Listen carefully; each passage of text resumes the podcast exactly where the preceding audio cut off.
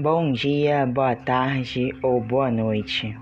Bem-vindo a mais um podcast Iluminação, o podcast que ajuda a você se iluminar interiormente. Hoje, no episódio de hoje, vamos no texto de uma autoria sem identificação que se intitula A Mochila e as Pedras. Um fervoroso devoto estava atravessando uma fase muito penosa de sua vida com graves problemas de saúde, em família e sérias dificuldades financeiras. Por isso, orava diariamente pedindo que o livrassem de tamanhas tribulações. Um dia, enquanto fazia suas preces, um anjo lhe apareceu, trazendo-lhe uma mochila e a seguinte mensagem: o Senhor se compadeceu da sua situação. Ele manda dizer que é para você colocar nesta mochila o máximo de pedras que conseguir e carregá-la com você em suas costas por um ano, sem tirá-la por um instante sequer. Manda também lhe dizer que, se você fizer isso, no final desse tempo, ao abrir a mochila, terá uma grande alegria e desapareceu, deixando o homem bastante confuso e revoltado. Como pode o Senhor brincar comigo dessa maneira? Eu oro sem cessar pedindo a sua ajuda e ele me manda carregar pedras? Já não me bastam os tormentos e provações que estou vivendo? Penso devoto.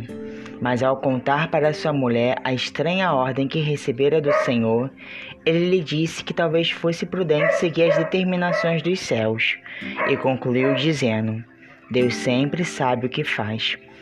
O homem estava decidido a não fazer o que o Senhor lhe ordenara, mas por via das dúvidas resolveu cumpri-la em parte, após ouvir a recomendação da sua mulher. Assim colocou duas pedras pequenas dentro da mochila e carregou-a nas costas por longo doze meses.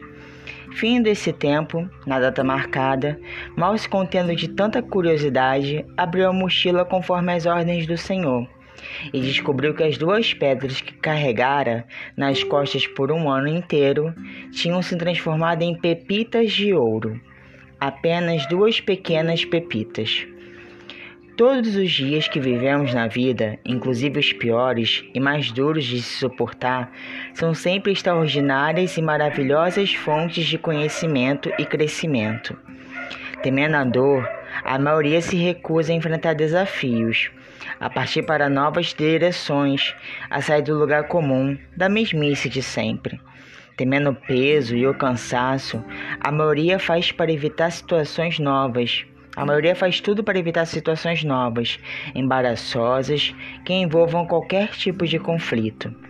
Mas aqueles que encaram para valer as situações que a vida propõe, aqueles que resolvem carregar as pedras, ao invés de evitá-las, nega-las ou esquivar-se nelas, esses alcançam a plenitude do viver e transformam com o tempo o peso das pedras que transportaram em peso de sabedoria. Como está sua mochila? Bem, esse é o texto, muito reflexivo. É, a gente, é, nós é, reflexionarmos, é, meditarmos como são as pedras que a gente tem carregado em nossas mochilas, se a gente tem transformado elas em ouro, se a gente tem saído da nossa zona de conforto e feito o melhor para o próximo, ou para alguém que está precisando, para nós mesmos.